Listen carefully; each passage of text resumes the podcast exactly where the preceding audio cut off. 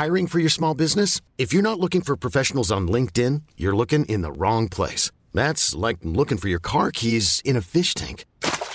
LinkedIn helps you hire professionals you can't find anywhere else, even those who aren't actively searching for a new job but might be open to the perfect role. In a given month, over 70% of LinkedIn users don't even visit other leading job sites. So start looking in the right place. With LinkedIn, you can hire professionals like a professional. Post your free job on linkedin.com slash achieve today.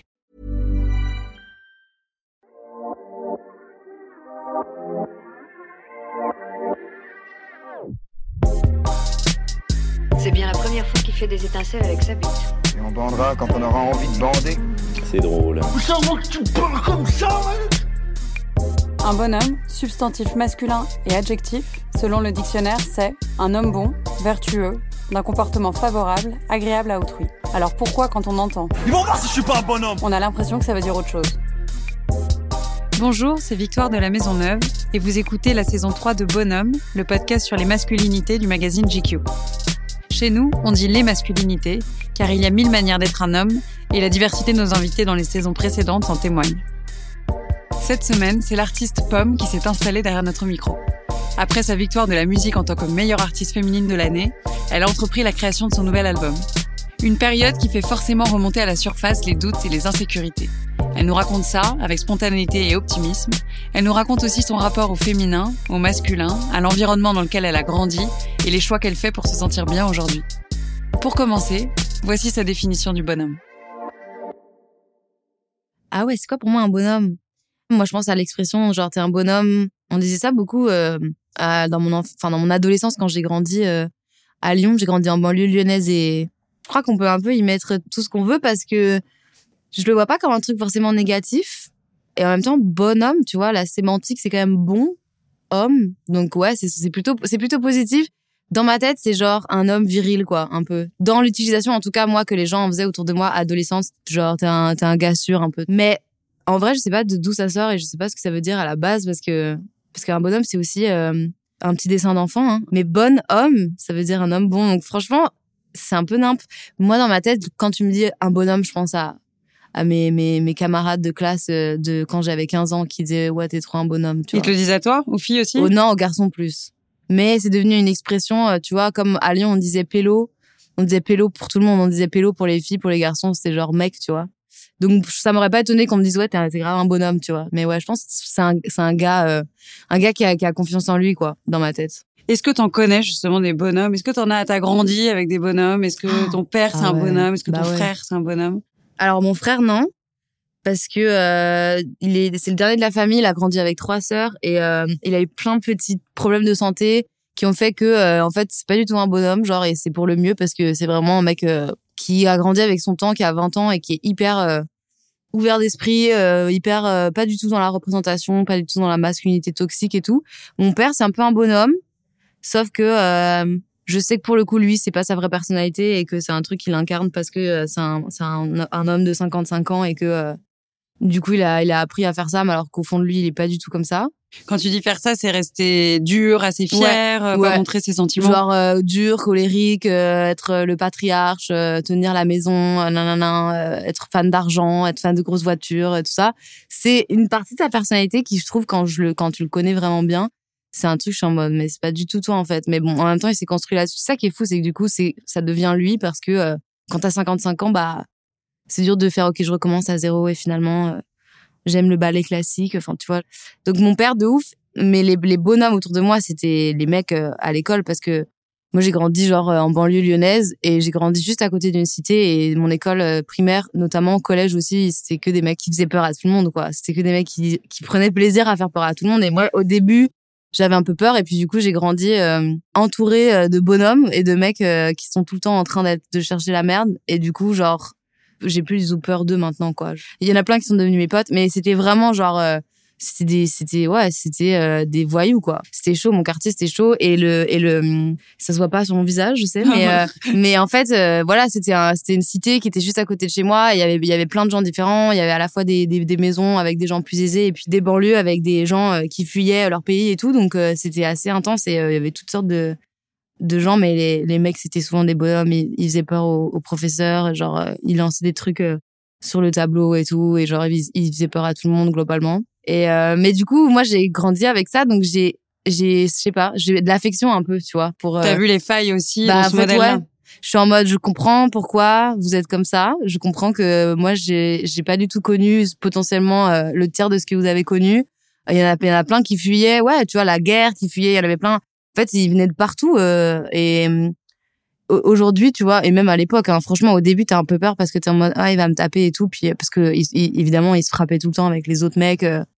bout d'un moment t'es en mode ouais mais en fait ils ont pas du tout la même réalité que moi donc euh, c'est de la défense enfin c'est de la c'est une construction pour euh, pour se créer euh, un personnage qui fait que tu vas ils vont jamais rentrer dans les trucs de d'émotion ou parce qu'on leur apprend jamais et que donc ouais j'étais que il y avait que des bonhommes moi il y avait que des mais je les aime je les aimais trop hein, franchement Et tu parlais de ton père rapidement. Est-ce que du coup, par opposition, ta mère a eu le rôle euh, qu'on attendait d'une femme à l'époque de cette génération-là Du coup, en, en compensation, être plus dans la douceur? Alors, pas trop. En fait, c'est mes parents, c'est un couple un peu chelou. Je Enfin, j'ai pas trop compris comment ils ont fait, en fait, pour être compatibles parce que ils se sont rencontrés hyper jeunes. Ma mère, elle avait 19 ans et ils sont toujours ensemble depuis le début. Et ça fait genre 30 ans qu'ils sont mariés et tout. Et en fait, c'est un peu l'opposé, quoi. Mais pas en mode l'opposé. Ma mère, elle est euh, la caricature euh, de euh, la femme qu'on attend d'elle et tout. Pas du tout. Mon père est une caricature un peu du patriarche. Parfois, quand quand il fait pas l'effort, en tout cas, de, faire gaffe à, pas être une caricature de lui-même. Et ma mère, elle est plutôt hyper libre et et plutôt dans un truc où elle montre pas trop ses sentiments non plus, mais hyper libre au niveau de, de comment elle s'habille, de comment euh, elle, a, elle, elle, incarne sa féminité. Et euh, c'est beaucoup moins une caricature euh, que mon père. Ma mère, elle est vraiment genre un peu hippie dans l'âme, tu vois. Elle a grandi, euh, sa famille c'était un peu nimpe. elle est fille unique et, et elle, s'est émancipée à 16 ans. Elle voulait absolument avoir une famille parce qu'elle a, elle, sa famille c'était pas du tout, c'est pas le cadre quoi. Et euh, non, je sais pas comment décrire ma mère. Elle était, elle montait sur les arbres pour pas que les gens coupent les arbres et en même temps, euh, elle a jamais porté de soutif de sa vie. Elle s'est jamais épilée, enfin tu vois. Donc euh, c'est un match un peu étrange. C'est aussi un bonhomme en même temps. un peu. Euh, je pense que ma mère, elle s'est jamais posé ces questions-là de la féminité, mais que naturellement, elle avait une espèce de liberté euh, de s'habiller, de de de- d'être qui elle était, euh, sans avoir à se plier à des codes, tu vois.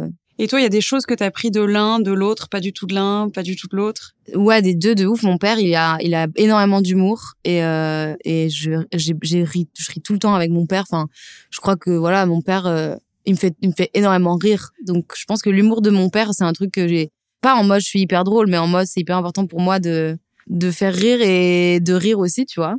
Et ma mère, euh, bah, je pense que simplement en étant une fille, du coup, et en m'identifiant à ma mère comme c'était une fille, ben j'ai même pas eu à réfléchir à, savoir euh, si je devais euh, m'habiller euh, comme si, m'épiler ou ça, ou parce que ma mère, elle faisait rien de tout ça et que du coup j'étais en mode ok. J'avais l'exemple des femmes qui le faisaient dans la rue et puis j'avais l'exemple de ma mère qui le faisait pas et du coup, je pense que ça m'a donné ouais un- une base en fait de liberté qui est hyper importante dans ma vie aujourd'hui où j'ai pas eu à déconstruire enfin un peu parce que quand je me suis confrontée à aux autres. Je voyais bien que toutes les autres filles à 12 ans elles s'épilaient que euh, elles portaient des, des vêtements de marque et tout. Donc j'avais un peu envie. Mais chez moi à la maison j'avais pas du coup euh, de, de c'était pas appuyé sur ce truc là c'était une autre euh, un autre exemple de féminité. Donc euh, donc non les deux m'ont inspiré euh, sur différents aspects quoi. Est-ce que tu te souviens de comment t'étais quand t'étais petite? Ouais, j'étais euh, j'étais l'enfant étrange de ma fratrie parce que j'étais euh, très sensible, pas hyper sensible parce que je sais que c'est un un trouble diagnostiqué et j'ai jamais été diagnostiquée mais très sensible, euh, j'étais euh, j'avais l'impression d'être tout le temps incomprise, euh, je moi-même je comprenais pas trop comment fonctionnaient euh, les relations, euh, j'étais un peu perdue tout le temps. Et du coup, je sais que j'étais parmi mes frères et sœurs la plus turbulente, même si c'est un grand mot, tu vois, mais j'étais celle qui pleurait le plus, coupait la parole, genre j'étais celle qui avait euh, le plus de remarques de profs en classe et tout, euh, malgré le fait que j'avais des bonnes notes et que j'adorais l'école, mais j'étais la plus indisciplinée dans le- l'échelle de discipline de ma famille, c'est-à-dire que mes frères et sœurs, ils sont genre euh, des, des élèves modèles, quoi, tu vois. Et j'étais très, euh, genre, je parlais aux animaux, j'étais hyper, j'étais un peu dans mon monde. Il y avait beaucoup de trucs que je trouvais hyper tristes et hyper durs et tout et j'étais en mode mais pourquoi moi ça me c'est pour ça que je te dis je très sensible sans sans tu vois j'ai jamais été diagnostiquée mais vraiment méga sensible à ressentir plein de trucs je pleurais tout le temps pour des trucs enfin des fois je me souviens j'étais dans mon bain et ma mère elle, elle rentrait du travail et j'étais en mode peut-être qu'elle va jamais rentrer et je pleurais tu vois et euh, ouais en fait je pense que c'était un peu les prémices de l'anxiété après et de juste être euh, une personne anxieuse et d'être une personne qui qui doute et, euh, et qui, euh, qui, qui se sent un peu inadaptée parfois, tu vois. Et t'arrives à dompter ça aujourd'hui mieux que plus petite? Bah ouais, parce que maintenant je fais des chansons et que du coup, euh, c'est une force, tu vois. Genre, j'en fais des chansons, les gens ils les écoutent, euh, ils me donnent de l'argent, c'est super. non, mais tu vois, genre c'est mon métier et c'est trop bien en fait. J'arrive à transformer ça et même maintenant c'est même pas du tout, c'est pas du tout un problème, tu vois. Au contraire, c'est un truc. J'aspire à me sentir bien et à, et à me sentir adéquate et en même temps j'ai pas l'impression que la société elle va changer en 30 secondes et du coup j'ai pas l'impression que je vais me sentir adéquate demain mais ça me dérange plus du tout tu vois est-ce que tu avais des activités ou des passions un peu particulières euh, quand tu étais enfant? Ouais, j'avais plein de passions. J'ai toujours eu plein de passions, moi. Bon, déjà, je chantais tout le temps. C'était ma passion. J'écrivais énormément. J'écrivais des poèmes, j'écrivais des nouvelles et tout. Je me souviens qu'en en CM1, CM2, je lisais euh, des petites histoires que j'avais écrites euh, à mes camarades de classe. Je faisais plein d'activités. J'ai fait du cirque pendant super longtemps. c'est très drôle parce que j'ai vraiment la gueule de l'emploi, quoi. Genre, vraiment, tu sais, quand je fais des, des interviews, euh, les, les gens qui m'aiment pas, bon, c'est à, à, chaque fois, c'est jamais vraiment du gros hate euh, vénère, mais c'est genre, ouais, euh, trop une circassienne qui fume des Malboro, tu vois. Et je suis en mode genre, j'ai jamais fumé, tu vois. mais ultime, tu bah, sais, genre. Ouais, j'ai jamais fumé, mais par contre, j'ai fait du cirque. Et oui, je vous l'accorde, j'ai fait du monocycle. c'est vrai? Oui. Mais ouais, j'avais, en fait, j'étais comme j'étais pas hyper adaptée à tu vois genre aux autres enfants euh, à l'école j'étais tout le temps en train de répondre de dire au prof ouais il y a une faute au tableau et tout parce que j'étais trop fan d'orthographe. Du coup j'allais dans des activités où c'était un peu en dehors de tout ça bah la musique la chorale le cirque euh, j'ai fait plein de trucs franchement euh, j'avais plein de passions les animaux j'ai toujours été passionnée des animaux aussi tout ce qui est fantastique genre tout ce qui existe pas mais qui dans ma tête ça existait tu vois genre les, les, le monde un peu imaginaire et tout. Enfin, tu vois, j'avais, j'étais complètement passionnée de mille trucs et, et ça, c'est un truc que j'ai encore aujourd'hui où, où je suis une personne passionnée, quoi. Tu vois, vraiment, genre, si un truc qui m'intéresse, je vais, je vais, je vais me renseigner, je vais faire que ça. Je vais, euh, tu vois, là, ça fait euh, un an et demi que je fais du japonais, mais je, je, fais, je fais deux heures de japonais en cours particulier par semaine, quoi. Tu vois, c'est pas genre, ah, je regarde des articles sur le Japon, quoi. Tu vois, c'est genre, je suis quelqu'un qui aime m'intéresser à des trucs en particulier hyper précis et je, je... Et tu vas au bout des choses. Ah ouais, vraiment. 呼んでいる胸のどこか奥でいつも心躍る夢を見たい悲しみは数えきれないけれどその向こうできっとあなたに会える Est-ce que tu te souviens, en grandissant, enfin enfant ou ado, si tu te questionnais sur euh, ce qu'il y avait de masculin ou de féminin en toi, est-ce que c'est quelque chose qui a amené des questions ou pas du tout? Euh, Pas enfant. Je dirais peut-être fin d'adolescence, tu vois, genre 18-19 ans, j'ai commencé à, à me poser la question, mais franchement, c'est assez récent que je conscientise le fait qu'il y a une masculinité obligatoire un peu et une féminité obligatoire, que euh, on parle de ce truc d'avoir euh, un masculin et un féminin équilibré, euh, genre et c'est, c'est récent quand même. Je dirais que c'est dans les trois, quatre dernières années, tu vois. Et ça vient comme un questionnement, comme une envie de répondre à quelque chose, ou au contraire, une envie de déconstruire et de pas rentrer dans ces clichés, dans ces normes-là. C'est plus un questionnement, encore euh, en cours, dans le sens où, tu vois, j'ai pas l'impression d'avoir trouvé toutes les réponses euh, et je suis pas sûre de savoir comment me positionner par rapport à ça, tu vois, parce qu'il y a eu, il y a tellement, en fait, de, de courants de pensée qui se sont créés autour du masculin, du féminin, même, tu sais, masculin sacré, féminin sacré, tu sais, des trucs genre comme si, euh, ça venait d'un truc extérieur et que euh, et puis en plus de ça, il y a toutes les questions de transidentité aussi, tu vois, euh, qui sont que ben dans la société euh, il y a plein de gens qui qui sont nés biologiquement femmes qui se sentent hommes et puis des gens qui sont nés hommes qui se sentent femmes. Et du coup moi j'ai vraiment je suis dans une période de d'apprentissage, d'information où j'essaie de comprendre comment me positionner par rapport à tout ça, euh, en lisant aussi des expériences de gens qui vivent ces trucs-là aussi, parce que moi, je, je vis pas ça, la transidentité, tu vois, ça, enfin, typiquement, on parle de masculin, de féminin, c'est exactement ce genre de questionnement-là aussi, de genre la biologie vs, euh, vs en fait euh, l'identité des gens et comment ils, ils se sentent. Donc non, j'ai, je, je suis pas dans un truc où où je sens que ma pensée elle est complètement formée. J'ai l'impression d'être en totale réflexion, de de me renseigner et de d'avoir tous les éléments avant de pouvoir euh, émettre un avis. J'ai pas envie de de dire genre bah voilà moi je pense ça là du masculin et du féminin sans avoir euh, consulté euh, en fait déjà les personnes concernées aussi parce que moi je me je suis née femme et je me sens femme mais mais ça n'empêche pas que tu vois par exemple je me sens pas du tout adéquate par rapport à, à ce qu'on ce qu'on ce qu'on demande aux femmes en, en dans la société tu vois et à la féminité qu'on que les femmes doivent avoir et genre comme s'il y avait un seul moyen d'être femme. Donc non, c'est vraiment une espèce de réflexion que j'ai depuis quelques années et qui est nourrie un peu en permanence par plein de trucs quoi. Mais justement enfant, tu t'es jamais senti te dire ah si je fais ça, c'est plus comme un garçon donc je m'empêche. Si, si, si, si, Ah si. Si, c'est vrai en fait. Tu vois, tu me dis ça. Euh, moi, je faisais du foot et j'avais les cheveux courts et en fait, tout le monde me disait genre euh, ouais jeune homme et tout et ça me faisait trop chier. J'étais en mode mais pourquoi? Genre pourquoi tu me dis jeune homme? Genre pourquoi tu pars du principe que si je fais du foot et que j'ai les cheveux courts? Mais je, je conscientisais pas que c'était un problème sociétal. J'étais en mode ah il y a une vieille qui m'a dit jeune homme euh, parce que j'ai une coupe au j'ai une coupe enfin j'avais même pas une coupe au carré j'avais les cheveux courts à un moment donné. Et j'en voulais trop à ma mère parce qu'elle m'avait dit franchement ça va trop bien t'aller et tout. Et je sais pas pourquoi c'était un peu un délire de ma mère. Et je pense que ma mère pour le coup elle elle conscientisait beaucoup plus ce truc là et ma mère elle elle nous a toujours euh, interdit de porter du rose avec mes sœurs. Et tu vois c'était carrément euh, hyper intense. Et du coup, moi, j'étais juste en mode genre, ouais, il y a deux, trois meufs, euh, deux, trois personnes qui sont un peu connes, mais j'étais pas en mode, euh, c'est un problème de société, tu vois. Est-ce que le fait qu'on t'interdise de porter du rose, ça t'a donné envie d'en porter Pas du tout. Ouais. Ma grande sœur, oui, par contre. Ma grande sœur, elle est devenue ultra girly dans, euh, voilà, le, le, elle, elle est très rose, elle adore le rose, elle a jamais coupé ses cheveux depuis 20 ans. Enfin, genre, ma grand-sœur elle dit que c'est à cause de ça que et moi pas du tout franchement moi je, trouve ça cool de la part de ma mère et je suis en mode genre yes genre je trouve ça stylé je trouve ça avant-gardiste et je me dis c'est un peu intense parce que en fait l'idéal c'est de laisser tes enfants s'habiller comme ils veulent. C'est un peu intense d'interdire un un truc parce que euh, c'est euh, la féminité. Mais euh, je trouve que au vu de ce qu'on impose aux petites filles par ailleurs c'est ça va en fait. C'est il y a pire. Ouais tu vois. Et tu pensais être euh, hétéro, en tout cas, tu t'es pas spécialement posé la question jusqu'à ce que tu tombes amoureuse pour la première fois d'une fille. Est-ce que avant ça, justement, tu te souviens de comment tu voyais les garçons? Ado Est-ce que tu avais un idéal masculin? Est-ce que tu croyais que si tu sortais avec un mec, il fallait qu'il soit comme ceci, comme cela? Euh, Alors, c'est assez, c'est assez marrant. J'adore cette question parce que mmh. j'ai l'impression que c'est un passé, mais genre tellement lointain.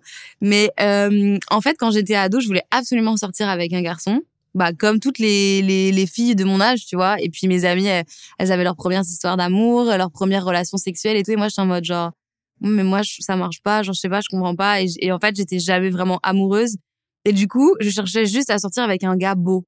Tu vois, j'étais en mode, bah, je sais pas, j'ai l'impression que c'est ça qu'il faut faire. genre, faut qu'il soit beau, genre, faut que il soit beau, objectivement, tu vois. Faut que tout le monde le trouve beau pour sortir avec, tu vois. Et clairement, quand je suis tombée amoureuse pour la première fois d'une fille, j'étais en mode, mais en fait, enfin, on s'en fout, tu vois. Genre, quand tu tombes amoureux vraiment, moi, c'était plus du tout un critère. Enfin, personnellement, moi, dans mon, dans ma, dans, voilà, dans mon expérience de l'amour, euh, c'était, c'était carrément, ça n'existait pas. Et du coup, genre, j'étais en mode, ah ouais, ok, en fait, vraiment, j'ai jamais été amoureuse vraiment d'un garçon parce que je voulais juste qu'il soit beau, tu vois. Je m'en foutais un peu, genre, euh, et quand je sortais avec des garçons, je les trouvais beaux. Mais au bout de deux, trois semaines, j'étais en mode genre, je me sens pas bien, je me sens pas dans un truc naturel là. Tu vois, j'étais là, t'es beau, mais vraiment, genre, le reste, je comprends pas. Il y a aucun truc qui me semble naturel, tu vois. Donc, du coup, pour moi, c'était vraiment, les garçons, c'était mes potes.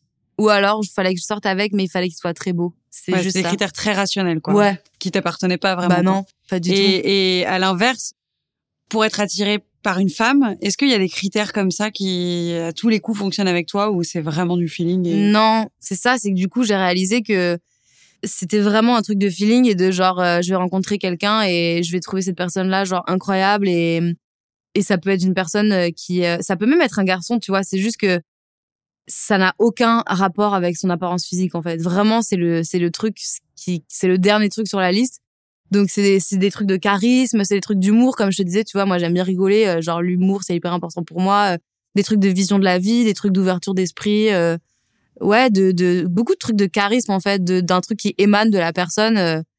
et j'ai l'impression que le physique est quand même assez indépendant de ça, tu vois. Et justement là-dessus, petite transition, mais selon toi, c'est quoi le plus beau compliment qu'on puisse faire à une femme? Ben tous les compliments qui ont aucun rapport avec son apparence physique, quoi.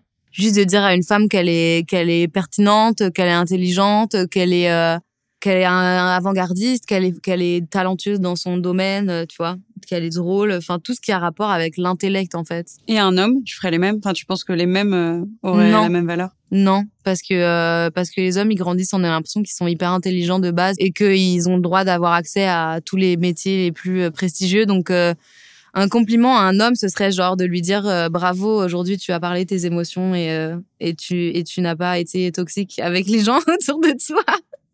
Et le plus beau compliment qu'on peut faire à une artiste comme toi? Je pense que ce qui me fait le plus plaisir, c'est quand les gens me disent genre que je suis intègre et que et que ça, ça leur fait du bien de voir quelqu'un qui va au bout des démarches. Et, euh, et en fait ça rejoint aussi tout un tas d'autres qualités tu vois que j'essaie de cultiver de de ouais d'honnêteté d'intégrité de de d'ouverture d'esprit euh, de, de- voilà qui ont rapport euh, beaucoup avec euh, avec les plus l'intellect que que qu'autre chose quoi tu vois Est-ce que tu as confiance en toi? Quand même quand même plus que qu'avant parce que la confiance en soi pour moi c'est ça évolue en permanence et euh, ça c'est jamais atteint tu vois c'est jamais un truc euh, acquis. Donc par rapport à avant vachement plus genre vraiment euh, Il y a genre des, des aspects, des points sur lesquels tu te sens infaillible, où tu sais que là, tu peux compter sur toi et... ouais. Je sais que euh, typiquement tu vois par exemple les parler en, en, en public euh, faire des interviews faire des hum, je sais que j'ai un, une aisance avec ça que j'ai toujours eu mais où maintenant je j'ai vraiment j'ai j'adore quoi tu vois vraiment je me sens complètement dans mon élément je suis en totale confiance je sais que je sais ce que je dis je sais de quoi je parle je me renseigne sur les sujets et tout sur lesquels euh, donc j'ai confiance en moi là-dessus beaucoup sur mon discours tu vois je sais C'est que bien à 25 ans euh, ouais franchement capable de compter sur soi là-dessus. c'est- ouais ouais par et contre de savoir que c'est une, une force. ah ouais, ouais, franchement, c'est incroyable. Et, et puis, euh, tu vois, je prends pas la parole sur des sujets sur lesquels je suis pas renseignée et tout. Enfin, j'ai, j'ai mes petites, mes petites techniques qui font que je, j'ai, j'ai confiance en moi vraiment, vraiment sur cet aspect-là. Par contre, il y a plein d'aspects sur lesquels j'ai pas confiance en moi. Euh, Tu vois, là, je suis en train de faire un troisième album et franchement, je doute de ouf. Euh, je suis en totale remise en question de ce que je dois faire, euh, pas faire, euh, où est-ce que je dois aller. Faire mon album pour moi en ce moment c'est très dur parce que maintenant qu'il y a des gens qui écoutent ma musique, tu vois, genre j'ai trop du mal à, faire abstraction. C'est sur les sujets, c'est musicalement, c'est sur... Il y a des choix sur lesquels euh, tu te sens plus en doute que d'autres? Ben, c'est la globalité. Je suis en mode, qu'est-ce que je fais en fait? Genre, de quoi je parle? De quoi je parle dans mon troisième album? Euh, Quel genre de musique je fais? Quelle, quelle production je, je fais? Avec qui je fais mon album? Et en fait, j'arrive pas à me poser ces questions-là. C'est là où je trouve que j'ai un manque de confiance en moi là-dessus en ce moment. C'est que j'arrive pas à me poser ces questions-là en pensant juste à moi.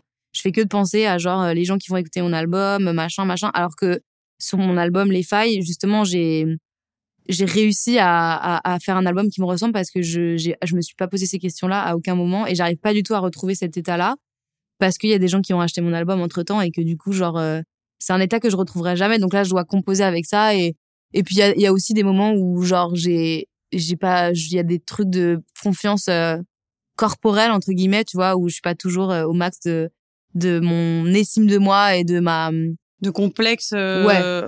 ça c'est ça ça ça existera toujours je pense ça existe ça et qui existera sont toujours. liés à une forme de conditionnement ou des choses que toi seul ben vois sont, sur toi? Hum, qui sont liés à plein de trucs. Moi, j'ai été anorexique pas mal quand j'étais plus jeune, euh, et ça reste un peu toute la vie. Donc, tu vois, genre, en vrai, même si t'es guéri et que euh, et que t'es plus dans un truc euh, de destruction, euh, ça, enfin, je sais pas comment le vivent les autres personnes qui ont été anorexiques, mais ça reste un peu longtemps. Du coup, ça crée des complexes qui en fait sont pas du tout lieu d'être et qui sont complètement irrationnels, tu vois, et où vraiment. euh, Mais euh, l'anorexie, euh, tu vois, encore une fois, est-ce que c'est pas une maladie qui est créée par le système? Probablement que, tu vois, il y a beaucoup plus, beaucoup plus de femmes qui sont anorexiques que d'hommes.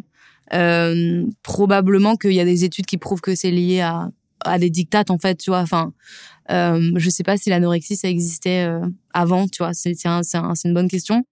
Et euh, voilà, et puis aussi parce que je suis très regardée aussi, tu vois, dans mon métier et que même si il y a des choses de moi que j'aime et que et que je cultive aussi tout cet aspect intellectuel, enfin intellectuel et tout cet aspect intégrité et tout, ça, ça fait que du coup j'essaie de mettre de côté et de m'en foutre complètement de à quoi je ressemble et de est-ce que je corresponds au standard ou pas et que et que justement le fait de correspondre au standard en fait euh, ça a été un truc qui m'a pesé aussi parce que du coup ça c'est devenu un argument de vente et c'est devenu un truc qui qui pesait dans la balance. Et en fait j'essaie juste de de d'enlever d'enlever totalement cette euh, ce paramètre là de la balance tu vois. Et que la balance soit euh, le talent l'intégrité l'in- l'humour enfin toutes ces choses là tu vois et pas euh, à quoi je ressemble finalement Et du coup, tous ces doutes et ces confiances, ils viennent se mettre, est-ce qu'ils viennent se mettre au même endroit Par exemple, quand tu crées, est-ce que tout vient intervenir dans, dans la création ou est-ce que t'en as, t'arrives à laisser à distance euh? Non, franchement, en ce moment, je t'avoue que, sans mentir, euh, c'est à chaque fois que j'essaie d'écrire, j'écris des trucs, je, je, je compose, mais je suis tout le temps en train de me dire que c'est moins bien que ce que j'ai fait avant, que euh, euh, ça va être un échec parce que mon album Les Failles, c'était l'apogée de ma carrière alors que j'ai 24 ans, tu vois. Donc, euh, non, ça, ça vient grave, tu sais, c'est un métier où tu, enfin, moi, en tout cas, personnellement, je parle de, de ça, en fait. Dans mes chansons, je parle d'anxiété, je parle de confiance et tout. Donc, forcément, dépendamment de comment je me sens, ça vient, euh, mais c'est marrant parce que tu vois, quand j'ai fait mon album Les Failles où je parle que de trucs hyper durs, euh, en fait, euh, j'étais pas bien dans ma vie, mais j'avais confiance en moi sur ce que j'étais en train de faire. Et là, je suis hyper bien dans ma vie et j'ai pas du tout confiance en moi sur euh, la- l'artistique. Donc, en fait, c'est vraiment, il y a aucune règle, quoi, tu vois. Et dans le, dans le grand cahier vert, là, vous avez trouvé la chanson? Je ne l'ai pas trouvé, mais je crois que je m'en souviens.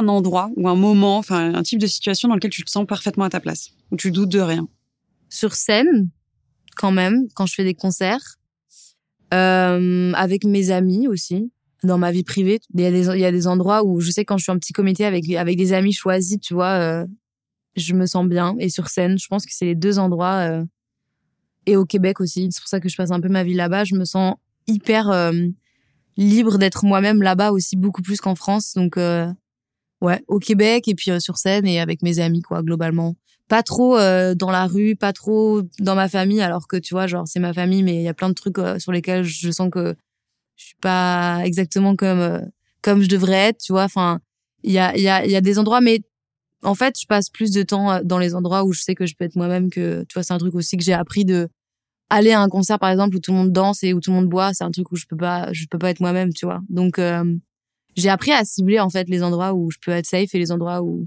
et, tu vois, je me dis justement, typiquement, les concerts que je fais, moi, mon rêve, c'est que ce soit des endroits safe pour les gens aussi et que les gens, ils viennent et qu'ils soient en mode genre, bah, je peux être qui je veux, être coiffée comme je veux, être habillée comme je veux, faire ce que je veux. Et, et c'est pour ça que ça me manque. Autant aussi, c'est que de un, c'est mon truc préféré.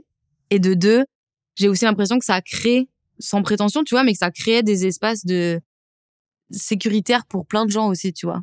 Les concerts, euh, mes concerts, je sais que c'est un peu bizarre de dire ça, mais moi, je me sentais safe et j'ai l'impression que les gens aussi, tu vois.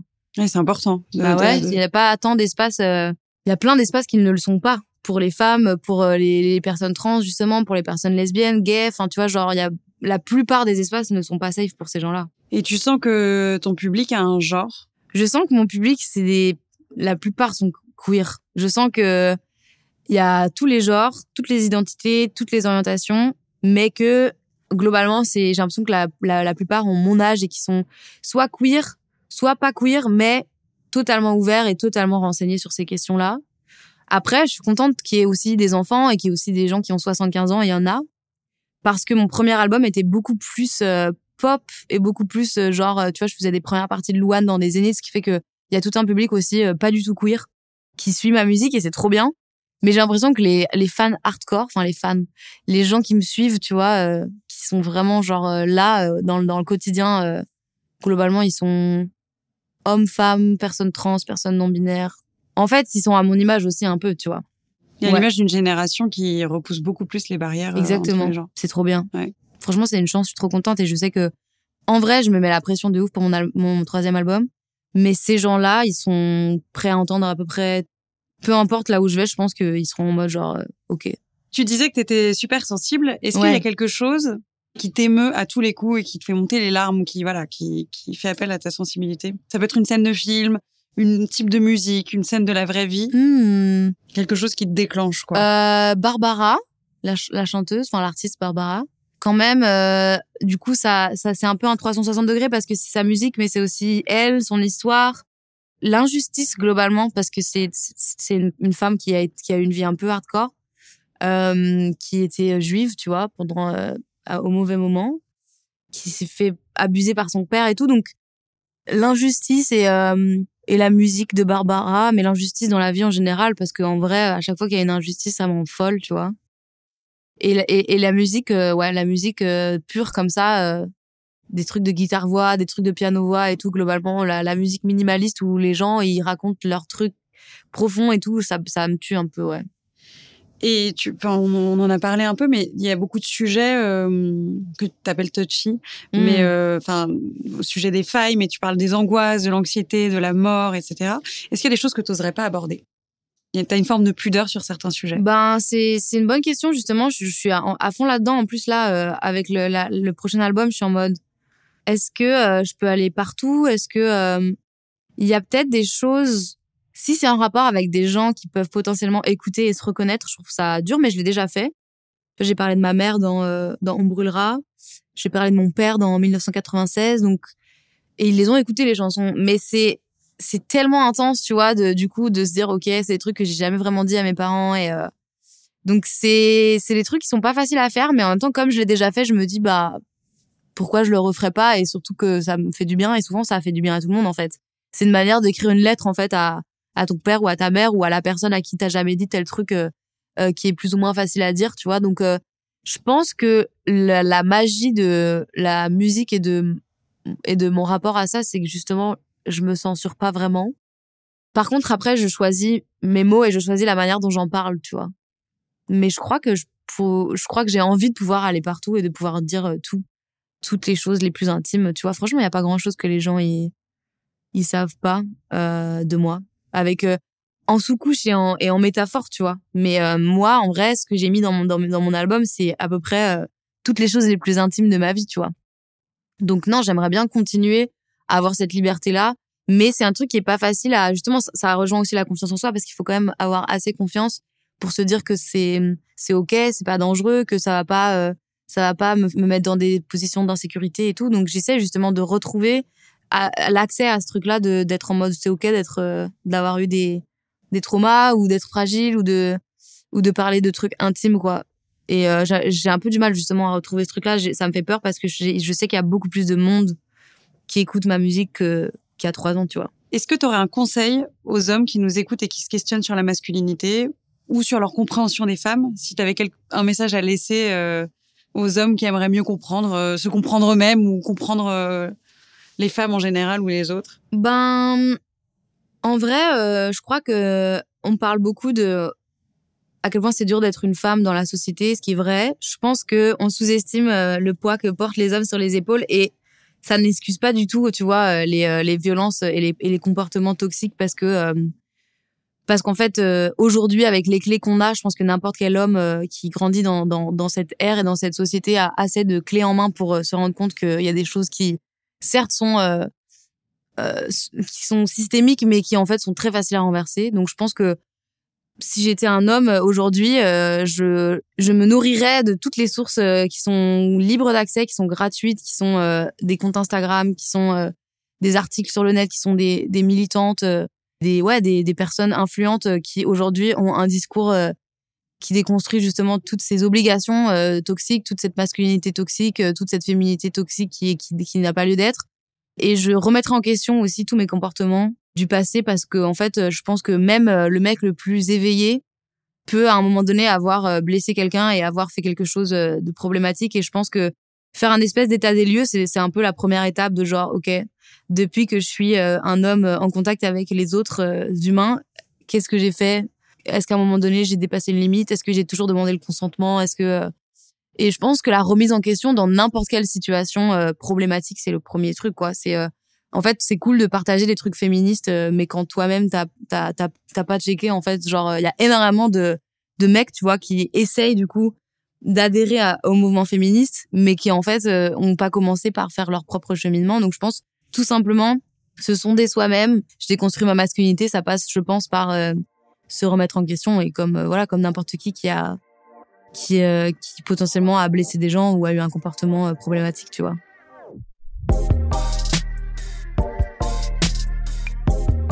Si vous avez aimé et que vous écoutez Bonhomme sur une appli de podcast, n'hésitez pas à lui mettre 5 étoiles et à commenter.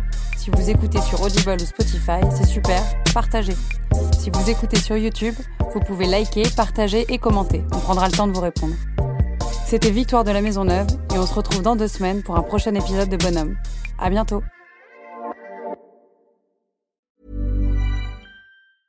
When it comes to your finances, you think you've done it all. You've saved, you've researched, and you've invested all that you can. Now it's time to take those investments to the next level by using the brand behind every great investor, Yahoo Finance. As America's number one finance destination, Yahoo Finance has everything you need, whether you're a seasoned trader or just dipping your toes into the market. Join the millions of investors who trust Yahoo Finance to guide them on their financial journey.